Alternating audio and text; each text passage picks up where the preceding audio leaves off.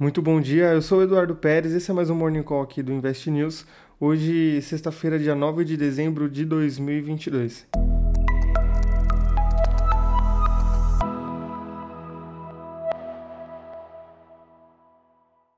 Depois de um dia de recuperação de parte das perdas das bolsas globais na quinta-feira, os mercados se mantêm positivos nessa sexta, aguardando a divulgação de dados da inflação do produtor dos Estados Unidos.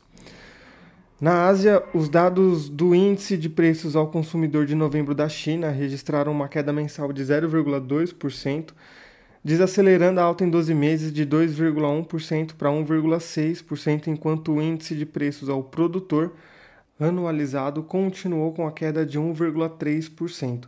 Como os resultados vieram em linha com as projeções, os índices encerraram o dia uh, continuando o otimismo de ontem das bolsas, com alta de 1,18% do índice Nikkei, avanço de 2,32% em Hang Seng, alta de 0,30% em Xangai, valorização de 1,05% do TAIEX e o avanço de 0,76% do índice COSP.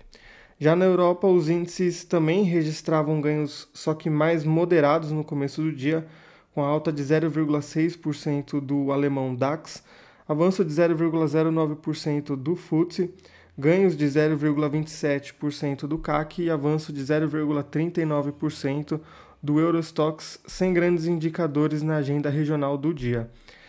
Um dos destaques na agenda internacional do dia é a divulgação às 10 horas e 30 minutos do nosso horário de Brasília da variação do índice de preços ao produtor dos Estados Unidos referente ao mês de novembro.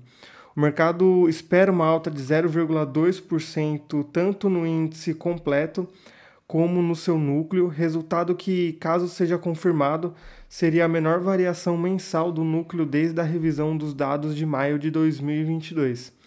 O indicador ele é aguardado também porque ele é um dos últimos a darem uma visão sobre o cenário inflacionário do país antes da reunião do Banco Central norte-americano na próxima semana, em 14 de dezembro.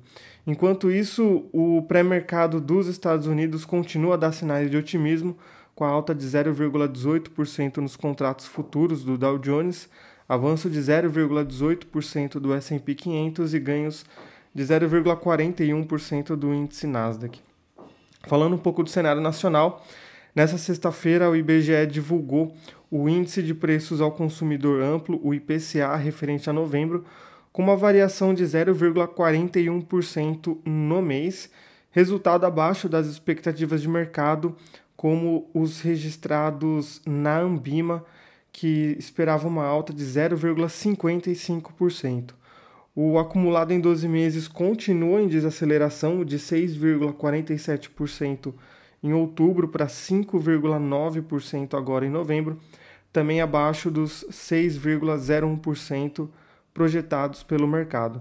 Os maiores impactos no índice em novembro foram do grupo de transportes, com uma alta de 0,83%, e alimentação e bebidas, com uma alta de 0,53%, que contribuíram para cerca de 71% da composição do IPCA, de acordo com o próprio IBGE.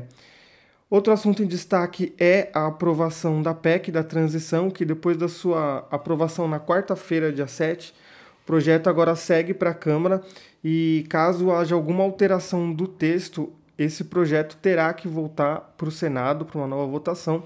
E, em tese, isso poderia inviabilizar o pagamento do Bolsa Família no mês de janeiro por conta do prazo e também do recesso de final de ano parlamentar.